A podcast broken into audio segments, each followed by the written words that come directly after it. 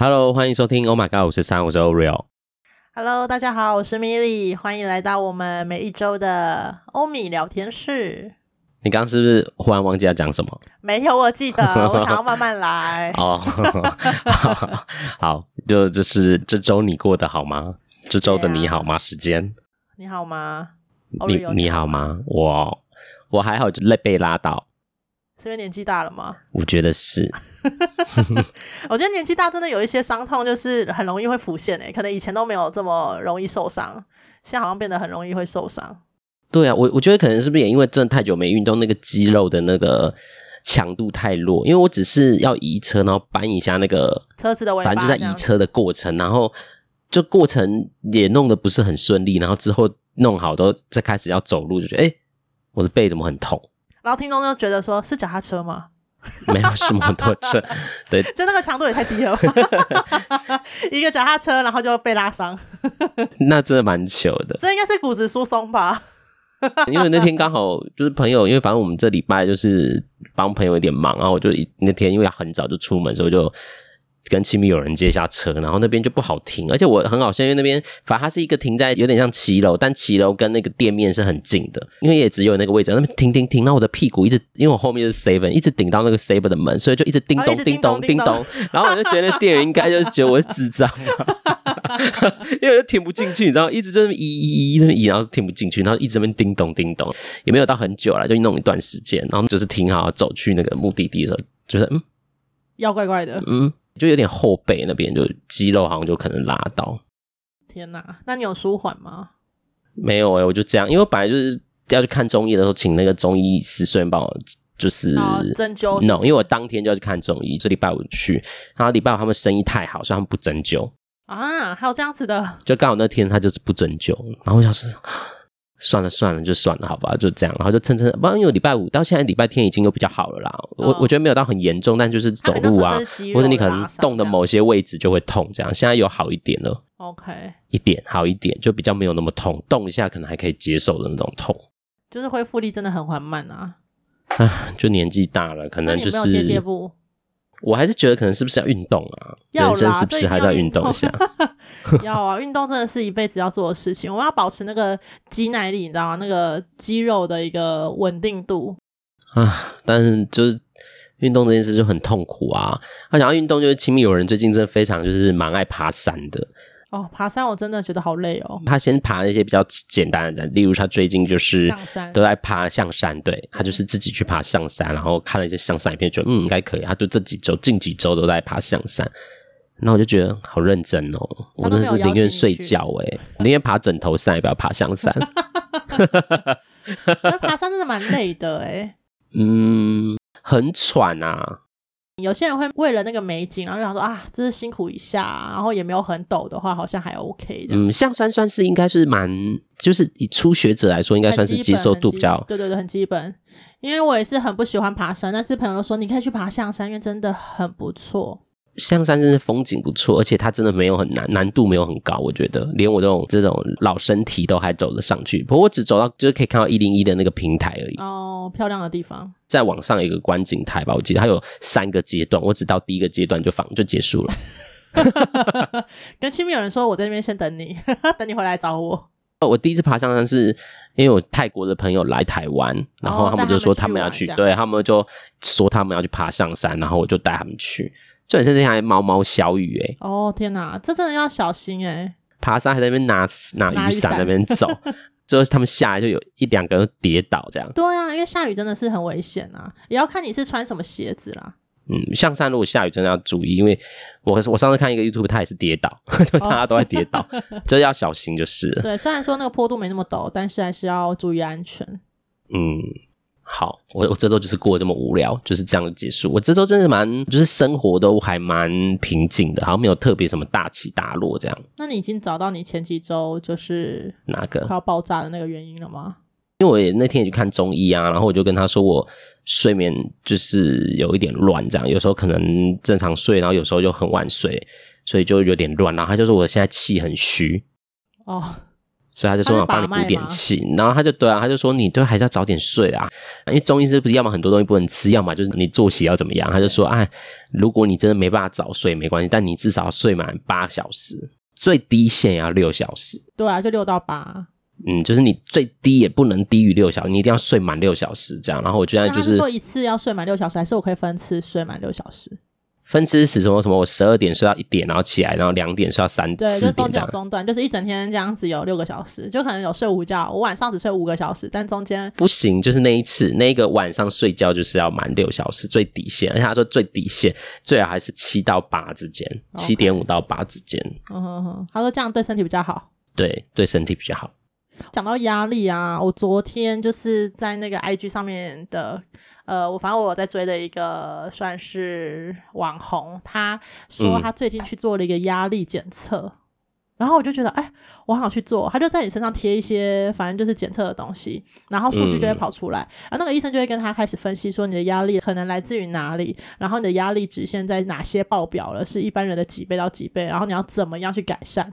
当然可能是运动啊，或者怎么样之类的。然后我觉得那个很酷，就让我很心动的是，他可以很快就可以知道你现在压力到底有没有爆表，因为我们一般人可能没有感受到，其实我现在已经压力很大了。因为我还在过平常的生活嘛，那那个就可以用比较科学的方式让你知道你现在有没有压力爆表。之外，他们那个诊所竟然还有就是用很像点滴的，反正就打很像有吃药类似啦，可能还有卖一些、呃药包让你喝的，但比较慢。但如果你需要急救的话，它有一个点滴包可以直接打进去让你舒缓，可能里面是镇定剂还是什么之类的。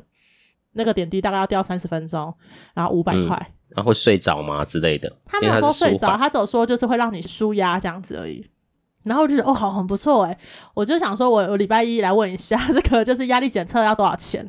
因为我就很想要知道我自己现在的压力到底是有超过一般人的均值，还是其实还在一个呃安全的状态下这样子。但那个的准确度如何啊？因为那个很难说，欸，没办法说，对啊，这没办法讲啊。对啊，这太难。可是我觉得很，嗯，就是有你知道拿机器出来的感觉，就会觉得哦，就是比起你看把把脉那种，你知道吗？就一样啊。他把脉说你气虚，那你就怎么会相信？对啊，这个你知道，这个就我 讲到这个要扯。你看看西医跟看中医就有很大的不一样，这就，就是跟那个有点像是算命跟智商不一样的道理。嗯。咨商可能就是你没有办法知道，你没有办法数据，然后你那个吃的药就是不，就吃中药不是也是好像有一点改善，但你也没有好像就是觉得哎，好像就好了，就类似这种感觉。中医就是一个一个调理的过程嘛，所以不像那种西药，就是如果你头痛，他吃头痛药，你可能一下就会马上有效果，对症下药这样。对啊，这个就是真的是这样，所以这也是一种心态嘛，就是一些心情是哎，就是好像数据告诉你，然后你就会觉得就像算命告诉你一样，就觉得哦，那那这样，那要注意什么？要注意什么？对，但这就是也是一个方法。如果没有很贵的话，我会去尝试看看啊。但如果五千，五千可以吗？五千太贵了。那要多少钱可以交？六百。诶，我觉得一千五以内我还可以接受。哦。如果那个检测一千五以内的话，我觉得还可以。如果他真的可以知道我的压力，因为我最近就是工作上真的是遇到很，就是现在七月了嘛，真的有很多妖魔鬼怪，所以就觉得压力很大。你是说哪一种妖魔鬼怪？是那种看得见还是看不见的？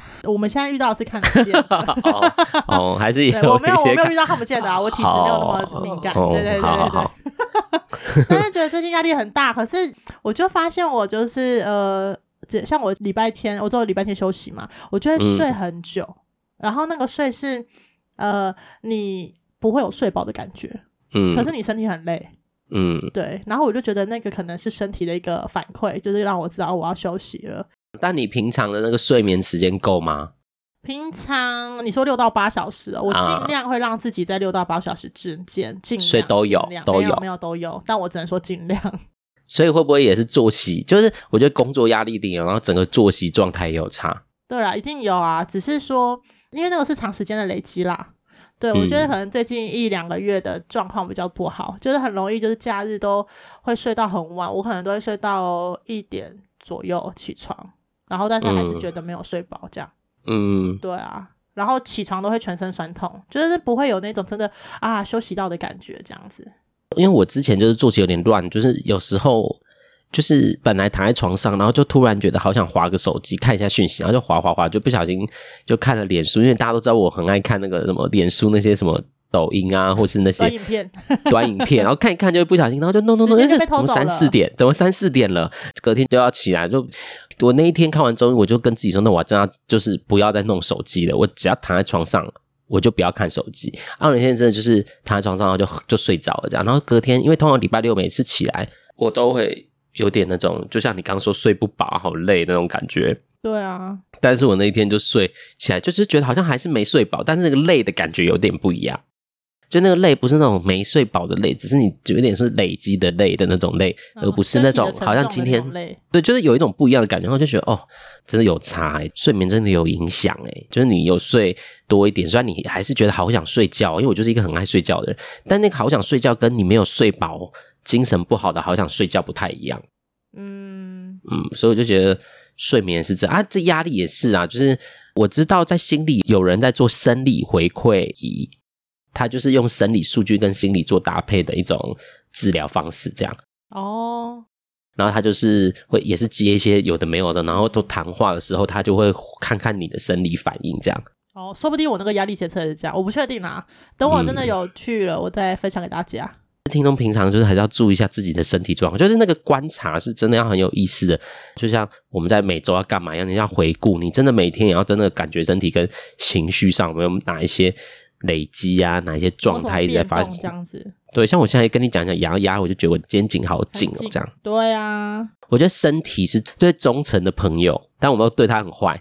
就是当他有些反应的时候，其实也就是我们要注意自己的状态的时候。所以有的人就是都要等到大病了才明显，就真的要已经很不舒服才发现。但如果平常比较跟有自己跟自己身体在接触，有可能一点点什么，他就能敏感得到，说哎。诶今天这里怎么有点怪怪？哎，我今天哪个地方怪怪？就是他比较敏感的话，其实就会比较早知道有没有一些状况啊，不会等到像我都是那种等到真的很严重，那头超痛了才会觉得，哎呦，我是不是怎么了？这样，嗯，对啊，那就不行啊。所以压力也是啊，如果你有去看，你可以体会看看。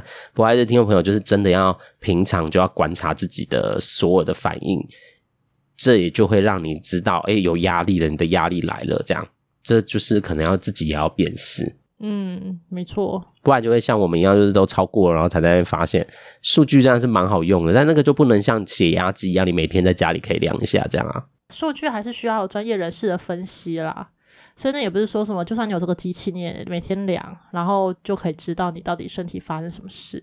对啊，如果它仪器是可以大量的贩售，那像那种血压机啊、血氧机这种。那可能就会有课程，大家就会自己在家学会怎么看这样。有啊，之前那个，哎、欸，我忘记是哪一排的手机，它就有一个压力检测啊，它可以测你的压力。我不知道它是怎么检测的，因为它就只是你的手指放在手机上面而已，然后它就会跑一个数字，说你现在压力很大，嗯、或是你现在很紧张。然后我就心想说。这个是何来的依据？就是他对啊，对啊这个东西，但是就觉得那也是蛮有趣的啦，因为毕竟之前都没有这样测过嘛，所以有一样这样子一个东西，就觉得、嗯、哦很不错，就当一个参考这样子，也是一个话题啊。就如果你有朋友或什么，就可以有一个话题跟他讨论这样。所以现在这是一个趋势，是不是要成为话题？它就是要是一个流行，像最近的什么三道猴子一样啊。对啊，对啊，就是它要有一个话题性，要一个话题性。对，没错。说到话题性，就是我最近就这个礼拜嘛，嗯，这个礼拜诶、欸，就发现一个交友软体的 APP 它要停止营运了，这样子，就有点感伤啦。嗯、因为嗯，就是听众有在听都知道，就是 Milly 很会网络交友嘛，很会用、嗯。App 就是跟人家聊天这样，然后我跟我的另外一半也是在那个 app 认识的，嗯，所以这 app 其实已经很久了，就已经大概五六年以上，已经蛮久了。嗯，然后他最近就写说，因为诈骗的人太多，然后他们没有办法完整的杜绝这些人，所以他们就忍痛决定要停止营运了。那停止营运的意思就是他们不会再更新了嘛？那上面聊天的人就说，诶，那这样子的话。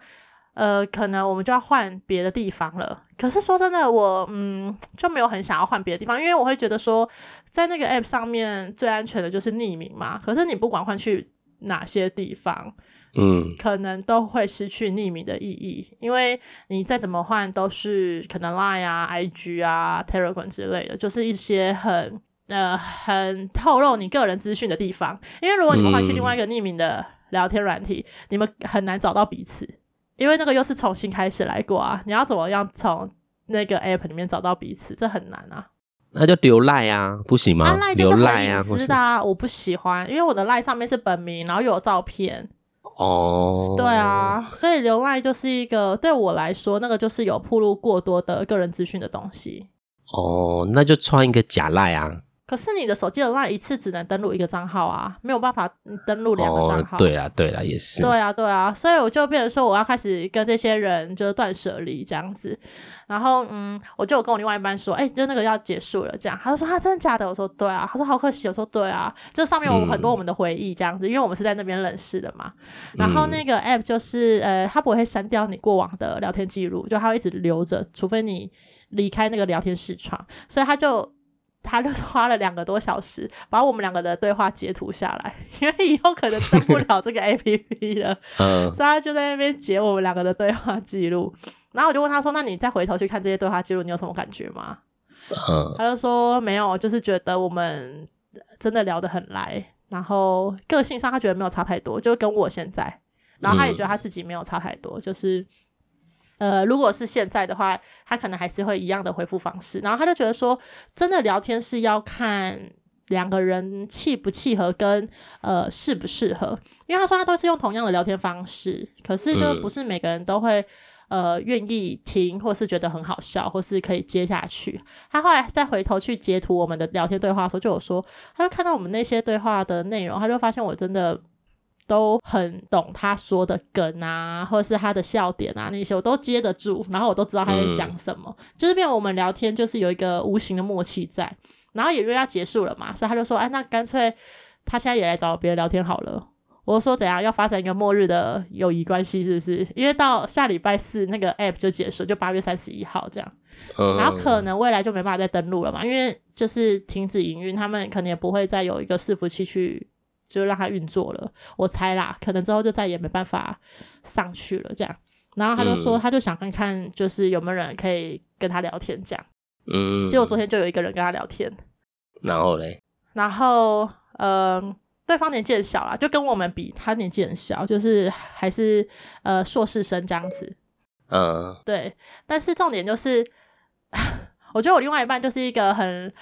呃，某程度来说，他也是满三分钟热度的。他就是聊聊聊聊聊，然后他就把手机丢给我说：“你跟他聊一下。”我现在不知道跟他聊什么。欸、那干嘛做这件事啊？然后也是蛮，他就觉得他原本以为可能会没有人要跟他聊天，他就是有遇到一个人嘛，所以他就。嗯聊到一半，他就觉得哦，我真的不知道讲什么哎，然后我就说，嗯、怎么会不知道讲什么呢？我说我看我看，我就看他们聊天，就是真的很一般的日常这样。我就说那你就问他假日都在干嘛，然后他就说、嗯、哦，那你问好了。然后我就说哦好，然后我就开始跟那个女生聊天这样，然后他就突然发现哎，因为那女生其实回很快，嗯，然后他就发现我们两个聊得很起劲哎，然后他就从旁边看我的手机画面嘛，他说你们在聊什么？为什么要回那么多话给你？我说，我就问他都在干嘛，嗯、然后就反正我们就聊起来了这样子，然后他就说，你不要聊得太太愉快哦，因为我回去可能会没办法承接这份热情。然后我就说，你说他之后要跟他对，对对对对对，然后叫我不要把热度炒太高，因为他怕他就是回去之后不知道该怎么继续那个热度这样子。嗯嗯嗯，对，我就说我不知道他会不会发现，就是他在跟不同人聊天，因为我们两个打字的方式很不一样，因为我就是一个很。我个人觉得我蛮一致性的，就是我在聊天的时候也是很喜欢打哈哈哈哈哈这样子。就我可能讲了，然后我自己在现实中的我有笑，我在打字的时候我也会打哈哈哈这样。就是也有真的在笑，也有真的在笑，对对对对对。所以可能五句话里面就有一句是哈哈哈这样。然后我另外一半就看到我说：“你不要一直打哈哈哈，我不会这样讲话。”然后。然后我就说，可是你看对方很开心，很开心，对方很开心哎，因为对方也是回哈哈哈，他也是，就是我们可能两三句就有一句哈哈哈，就彼此，我说他很开心哎，因为就是有讲中他可能觉得很不错的地方，这样子很好笑的，对啊，我们就在讨论最近在看什么剧，然后假日都在干嘛，这样子，就很很一般的讨论，对啊，我就觉得说怎么会找不到话题，话题这么多。但是我觉得这就像我们我们那一次在聊那个交友的状态一样，像我就是真的是一个不太会聊天的人呢，很容易据点别人的人，不然就会变得很像在身家调查，就在问一些呃啊找什么？啊平常什么兴趣，就很像在你知道，然后警察问案，对，很像在查案这样，就是警察在查案这样，真的会有人不擅长聊天呢。就即便你说什么，很多人都教什么啊，你就从他的照片，像你之前说从照片还有看养狗，但你就会变哦，那你喜欢狗哦？像我就会这样哦，你喜欢狗，他就嗯，然后他就说啊，对啊，蛮喜欢的。那我就会那那你就不知道问什么，就说说你自己啊。那我可以当你的狗吗？哦、我没有那个嗜好。可能说我想你喜欢我。这个太快了吧！这个这个我会吓吓长，什么什么意思啊？你这样应该会这样吧？什么意思啊？对啊，这个太快了。他如果说喜欢狗的话，那你也喜欢他，你就说那我可以当你的狗啊，这样你就可以喜欢我了。好会哦！好了，这个真的就是就是要会，我我是不行啊，我个人真的是没办法，太难了对我来说。我觉得聊天也是要练习那个反应啦，嗯，因为有时候就是真的是要透过可能像这样子的讨论有没有，你就会激发一个哎新的回应方式，可能以前没有想过的，嗯。可是因为我这样子哎讲出来，或者是我们在讨论过程中激发出不同的回应的时候，下次遇到这样子的事情，你可能就会讲回复。嗯，我就是聊天没有很认真的人，就是喜欢打闹啦。但是这样比较轻松啊，冷小伟中的比较轻松一点。就比较不会有压力，因为我觉得你越去在意你想要得到什么资讯，或是你越目的性越强，你会让那个谈话变得更紧绷，因为对方其实也会感觉得到，嗯，就是你的紧绷感，这真的是很难呢，就很难拿捏，是不是？好啦，这对，就是这这这不这呃这 这是什么意思？就说不出来，因为就是那聊天的怎么对啊，怎么拿捏，然后。怎么开话题啊？什么怎么怎么去衔接别人的话题？要么就是有时候他问什么，就我觉得有时候聊天，这就会变成有的人会觉得那到底是不是因为不不喜欢？嗯，但有的人是真的不会聊天啊，有的人会觉得可能人家对你没兴趣这样。但有时候会不会这个就是很难去厘清说，哎，就是如果对方都等你开话题，我们上次网络叫那个会觉得是不喜欢吗？还是只是因为你们没有找到一个共同可以讨论的事？嗯嗯嗯，或是延续的话题这样子。对啊，这真的很多需要练习。我觉得聊天也可能需要练习啦。嗯，需要练习啦，一定需要练习的啊。就像我刚刚说，我觉得另外一半的那个例子一样，就是因为他就是聊到一个瓶颈嘛，所以他不知道该怎么办，所以他才叫我跟他聊聊看这样子。就殊不知就是一聊就是整个就聊开了。嗯。他们其实也没有聊的不好，因为他中间就会问我说：“那你觉得我要问他什么？”然后我就跟他讲：“那你就问他什么？”这样。其实对方也是蛮愿意，因为像他们前面的聊天是停在说，呃，对方就说他今天去运动了，这样，然后另外一个人问他说，那你去做什么运动？然后他就说他去游泳，然后，呃，我另外一半就回他说，哦，游泳哦，就是他以前也会游，但是现在就是很懒得去了这样子，然后对方就没有回应，然后他就说，哎，对方没有回了耶，然后我就说，那你就问他是不是周休二日啊，平常假日都在做什么啊，这样。然后他就把手机丢给我了，嗯，所以我就问他嘛，我就问他说，就是你平常也是周休日嘛？他就说哦对，然后他就开始说哦，他其实就是周末会干嘛会怎样？然后你就会发现这个人就是开始会抛问题问我，因为他就反问我说，那我呢？那这个时候你就可以知道说，哎，嗯，他其实对你也是有兴趣的，因为他会问你问题了，不是只有在回答而已。嗯，就当他有在回问你问题的时候，那就表示他开始对你产生兴趣了。所以我就回他说：“哦，我没有，我今天都在家里废。”而事实上，我们也是都在家里废这样子，然后看剧啊。嗯、然后他就问我说：“哎，那你都在看什么剧？”这样，然后我们就开始讨论说：“哎，我们看什么剧啊？推荐你看啊，然后什么什么的。”然后他就会说：“哦，好，那我就会加入片单。”然后我就问他说：“那你在干嘛？”然后他就说他在看书。我就问他说在看什么书，还要说哎、欸、心理相关的，就哦同道中人呢，他也是心理相关的，啊，但是我没有问他是看哪一本书啦，对，我就跟他说就是哦身边也有很多心理朋友这样子，嗯，对，所以我觉得嗯有时候就是要找到彼此的一些连结性，因为你们的连结性越多，就会越容易引发对方的好奇。嗯，对，当然连接性不多也可以，可是连接性不多的状态下就会变得比较辛苦，因为你就要去嗯找出可以引发对方兴趣的地方。怎么我们忽然间变成网络交友的教学节目？这，但这就很多问题要问，但那要怎么触发？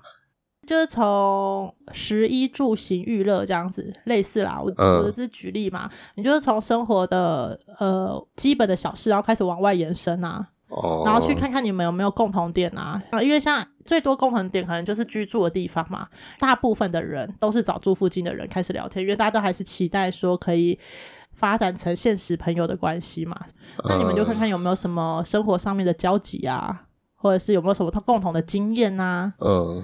呃，可能讨论说，哎，那这附近夜市很好玩啊，类似啦，吼，就是新北市的夜市有哪些啊？你有是不是有去过？哎，找出你们共同的地方啊。如果没去过也没关系，也是一种邀约嘛。哎，之后可以去去看，或是如果你去过，你可以推荐他说，你可以跟朋友去吃什么什么，这样类似这一种，嗯、就是从你们共同的地方找出一样的跟不一样的，然后借由一样的去产生更多的连接，借由不一样的去激发更多你们有可能未来的连接。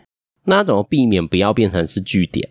谈话一定有据点，只是因为你们这个就就结束了。就像他他说他今天就去游泳，嗯、哦，游泳我以前有游泳，但是就是现在真的很懒散，就不去了。嗯，那对于对方来讲，这个话题就结束啦。因为他就说他今天去了，你说你很久没去了，那就结束了。除非对方问说，说你不喜欢吗？现在不喜欢了之类的，或是为什么现在不去了？那、可是我已经说了，因为我现在很懒嘛，所以他其实也变成，因为你这样讲，他就没得接。你已经把所有他可以问的都讲完了，嗯、你把你不去的原因都讲了，哦、然后现在没去了也讲了，对，那他就没得去从你给出来的讯息再去做延伸嘛，那所以势必就要开新的话题。嗯那如果你想要再呃延续这个话题的话，那就是你不要把话讲太满啊，要让别人有一点遐想的空间，或是有一些好奇的引发点嘛。嗯，对，或者是你也可以开放的回应，像如果他说什么啊，他今天早上去游泳，哎，我可能就会跟他说，哦，游泳真的是很辛苦诶，因为嗯、呃，你要准备的事情很多，要带那些装备啊，然后事后还要洗澡啊、嗯、吹头发，真的很麻烦，是一个。需要很自律跟勤奋的人才能做的，那我就觉得你是一个很勤奋的人。嗯，对，那就看他怎么回应嘛。有些可能就说哦，哈哈，对啊，这种，嗯、哦，那你就知道啊，结束了，那你就可以分享你自己说，像我就是一个很不自律的人。如果他没有从你前面的那句话。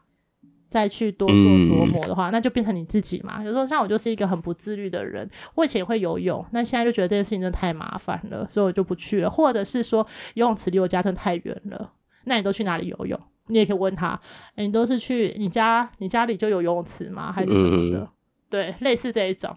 嗯，对啊，就从他的话里面再找一些蛛丝马迹。回到你刚说，就是有时候在聊天的时候，不要不是说太认真，就是有一个应该要的样子。就对你刚才讲的时候，就觉得，哎、欸，啊，话题本来终究就会结束，不要一直觉得哦，结束好像啊，结束了，就是觉得结束好像很严重，对，就类似这种。但是，对啊，你刚讲那个，反正话题本就会结束，除非你们真的契合到那种讲不完的话啦。但讲不完话，其实那个话也是一定会有不同的，也是新的话题。对啊，也不会是同一个话题，然后就讲不完，一定会换个。一直在讲游泳，游泳那么好讲的。对，所以我我那时候就在想一件事，你刚才讲，我在想这件事，就是不要把那个。应该的那个看得非常重，我就会觉得啊啊，那个话题不见了，那话题结束了，然后我要开一个话题，然后就觉得那个话题结束好像很可怕，好像代表着什么？我觉得这个，我觉得是一个蛮好的提醒的。嗯嗯嗯，很多事情都有很多不同的。样貌啊，对啊，你总是要睡觉的啊，总是两个都要互道晚安的吧，对不对？总是要说晚安喽，明天再聊。晚安，那个费玉清晚安曲是不是？对啊，总是有晚安的啊。对啊，你这样说也是。话题结束真的也没有什么这么可怕，只是可怕。我觉得大家比较害怕的不是话题结束，是重启新的话题，因为结束之后就代表着你要有新的话题嘛。嗯，我觉得另外一部分是结束，大家会不会蛮多人都觉得？是不是就会很容易连上我刚刚说，哎、欸，对方是不是没兴趣？对方是不是怎么？就是很多这种想象，嗯，就是结束了，然后或者是很焦虑，对于我们的关系目前的状态感到焦虑，所以才会一直觉得哦，要要怎样，要做什么，要应该要怎么样，连结比较像是这样吗？你觉得嘞？因为结束话题对我来讲没有这么严重，应该这样讲，就是我对于结束话题这件事情没有这么有感觉啦，嗯，因为对我来说开话题不难。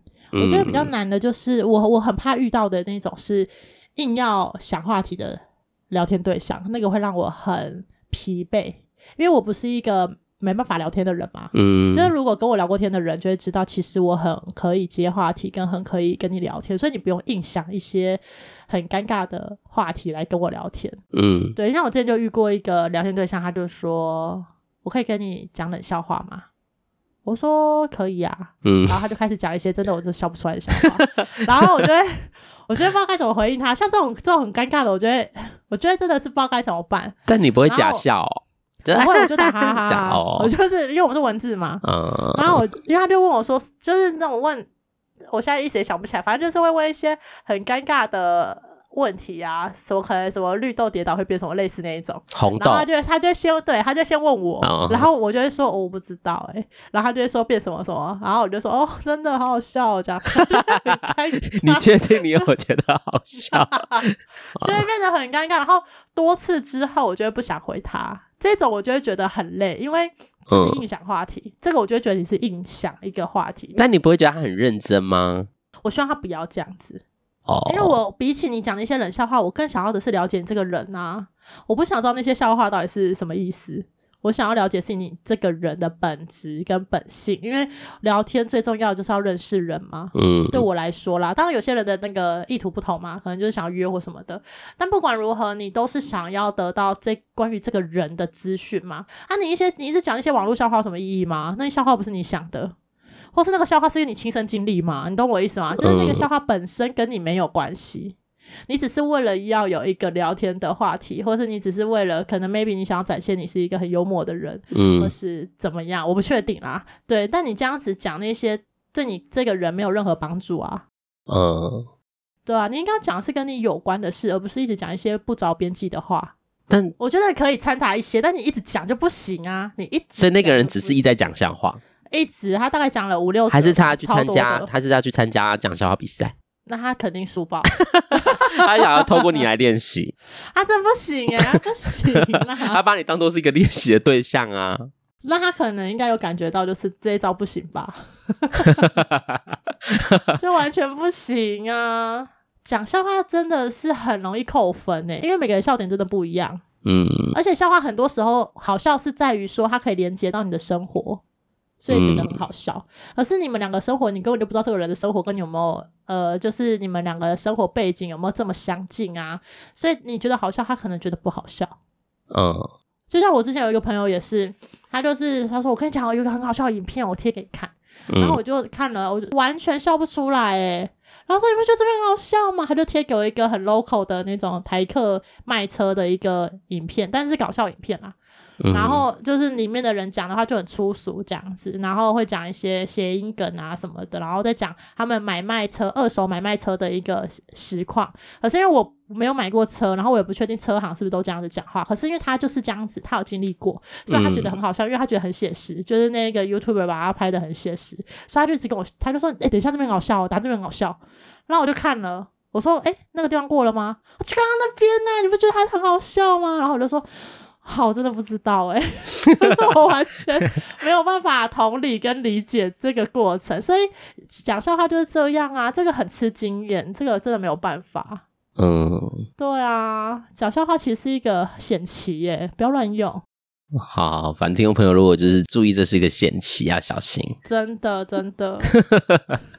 好好笑，好啦好啦，就是这个，反正要讲那个网络交友，真有很多很多可以讲的，就是讲不完。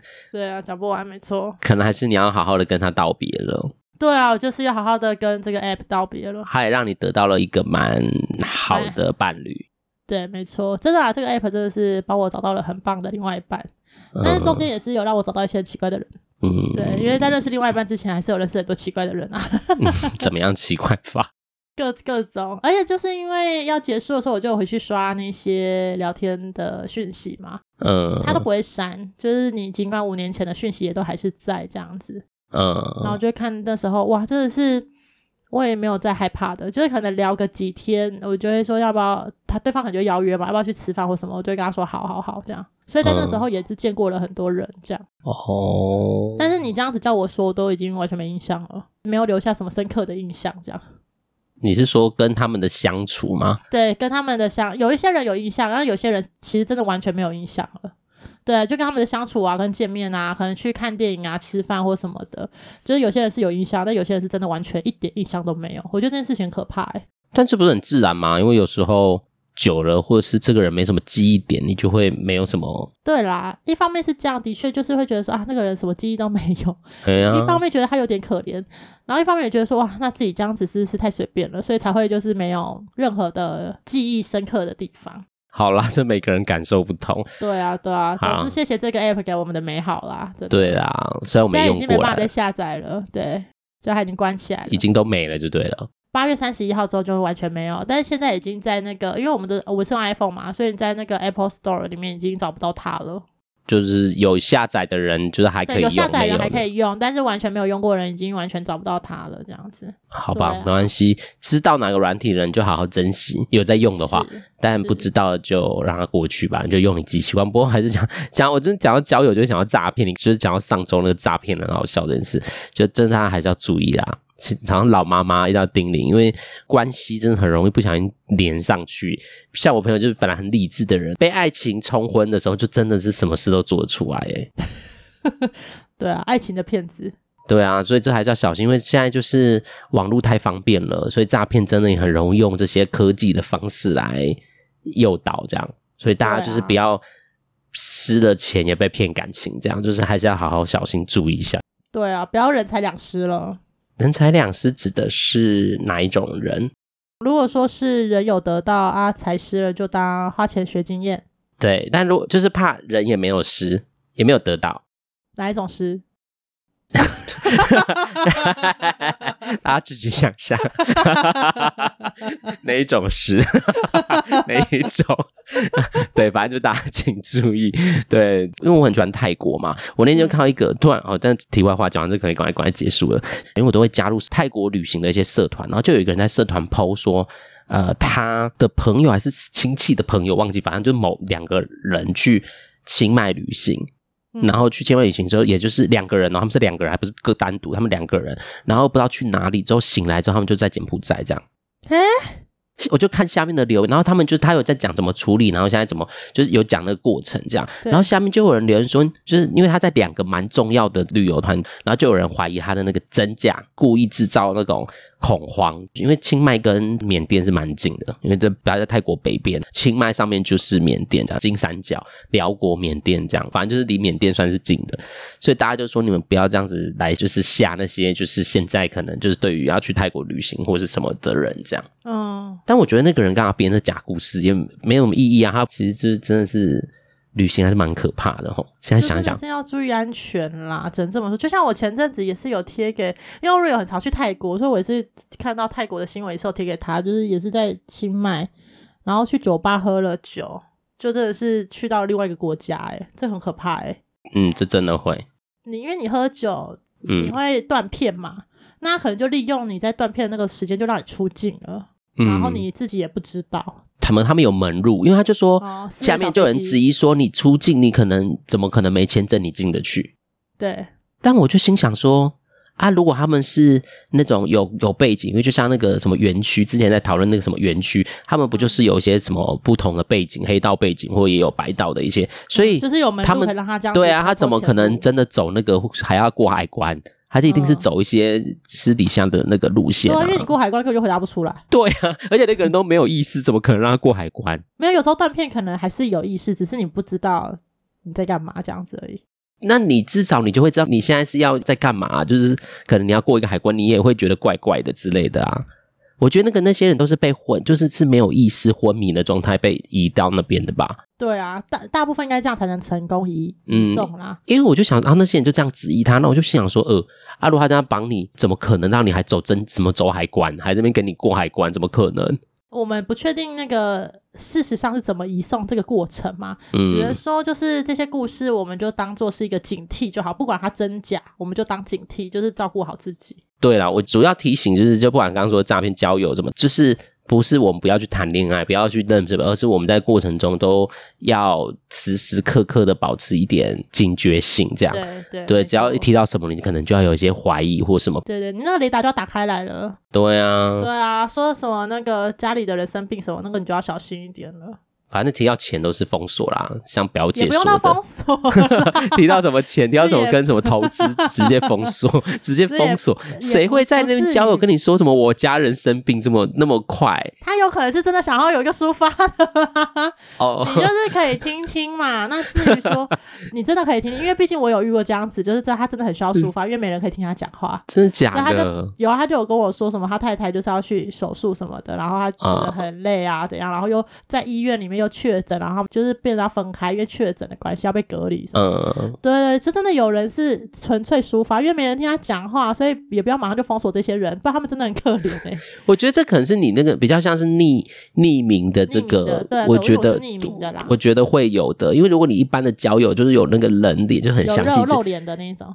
除非你们已经聊到一个，可能我已经跟你有一点熟识了，嗯、不然你怎么会一开始就在那边讲什么哦，什么我家人怎么就不会吧？这这太沉重了啦，这不适合吧？有些人可能只是上去真的是要舒压的，也也可能也可能，反正但是就是大家注意就好了。我们讲就是每次讲，反正叫你掏钱就不要掏就对了。对，每次讲到这个交友啊什么，大家就是还是要小心就是了啦。嗯没错，好了好了，那要跟大家赶快说再见，怎么默默的这么久啊？默默就这么久了，没错。对啊，干嘛啊？奇怪，还说这礼拜没什么事，真的没有事啊，怎么只有被拉伤。好啦，那希望大家就是可以有个愉快的周末。台风要来，我们就来看看有没有机会再放假，就这样。对啦，对，希望要放可以早点放，不要在这边临时再宣布了，烦死了。对，不过希望大家平安顺利比较重要。好啦，那就跟大家说晚安，我们下周见了，拜拜，再见。